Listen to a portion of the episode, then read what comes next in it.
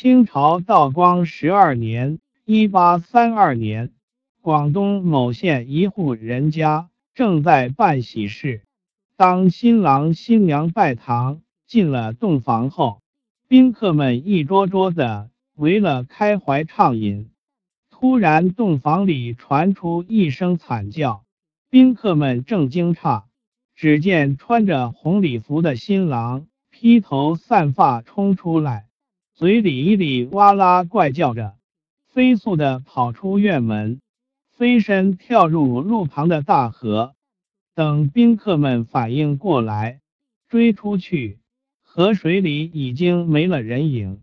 接下来几天，请来的船工也没有捞到新郎的尸体，喜事变成了悲剧。可怜的新娘陈氏哭得几次晕倒。更让人做梦都没想到的是，不久，新娘陈氏连同父母就将当天参加婚礼的亲朋好友告上了公堂，理由是新郎突发疯病狂奔时，亲朋好友们未及时阻拦，致使新郎坠河而亡。县令升堂询问，没问出个所以然。而且，这样的诉讼自清朝建立以来就没遇到过。翻遍清朝的各种律典，也没有类似的判罚。县令只好以找到新郎尸体再行审理为由拖着。转眼你就到了清朝道光十三年，县令调走了，新来的县令屁股还没坐热。新娘一家又来告状了。这新县令是清朝道光九年进士，书生看问题就喜欢浮想翩翩。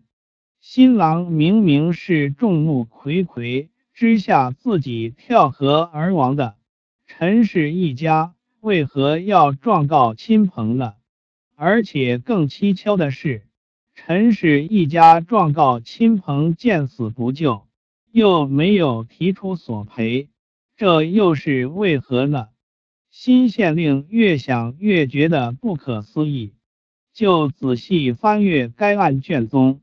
新郎是本地的一个秀才，父母健在时就与陈氏下聘定有婚约。几年前，秀才父母双亡，守孝期满后，秀才提出履行婚约。陈氏父母以秀才孤身一人为由，提出让他入赘。秀才同意了。谁知洞房之日，突然发了疯病。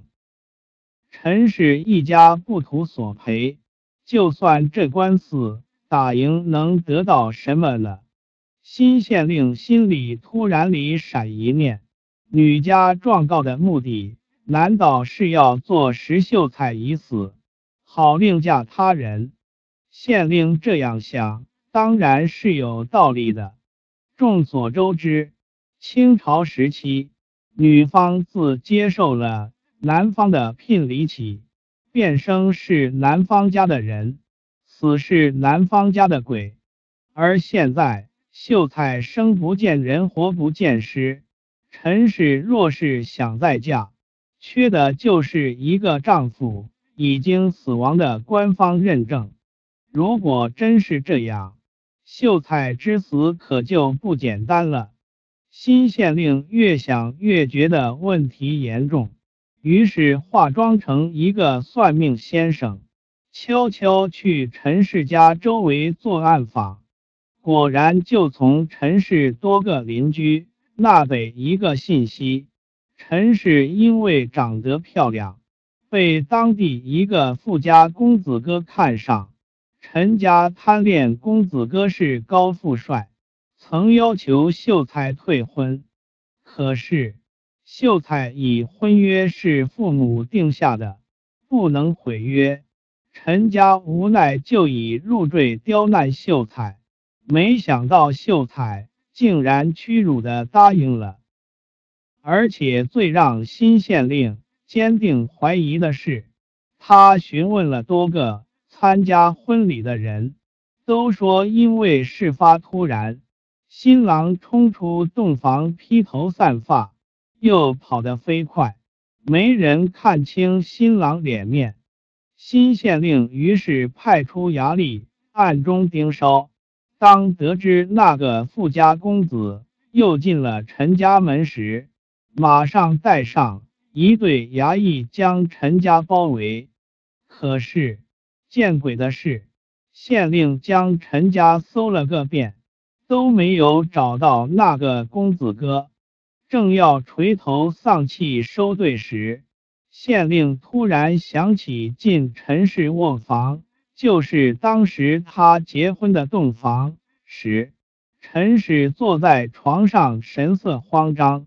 县令脑子里又是灵光一闪，带人再次搜查陈氏卧房，将睡床挪开，果然发现地板有异样。揭开地板，发现一条地道，循着地道追查下去，在一间密室里。抓获了瑟瑟发抖的那个公子哥，案情真相大白。原来，因为陈氏姿色出众，被富家公子哥看上，而陈家又贪图公子哥家的钱财，就多次找秀才要求退婚。可是秀才也是舍不得陈氏这个漂亮的未婚妻，坚决不答应。陈家又以要秀才入赘刁难。要知道，清朝时期的男子，尤其是读书人，向来以入赘为耻辱。可秀才竟然也答应了。陈家急了，就与公子哥合谋杀了秀才。婚礼那天，公子哥先藏身之前，为方便与陈氏偷欢。而挖的地道和密室，在秀才和陈氏拜了天地入洞房时，窜出来杀了秀才，藏尸于地道，然后穿上新郎服，披头散发，快速跑出，利用自己游泳技术好，跳进河里。等那些宾客追到河边时，他已经潜水到。一边悄悄上岸跑了，法网恢恢，疏而不漏。奸夫与陈氏一家处心积虑，最终还是按照主从关系，分别受到了绞刑和杖刑的惩戒。然而，仔细想想，清朝时期定下婚约，女方就无权退婚，实在太不公平。也直接造成了这起悲剧的发生。毕竟，强扭的瓜不甜啊。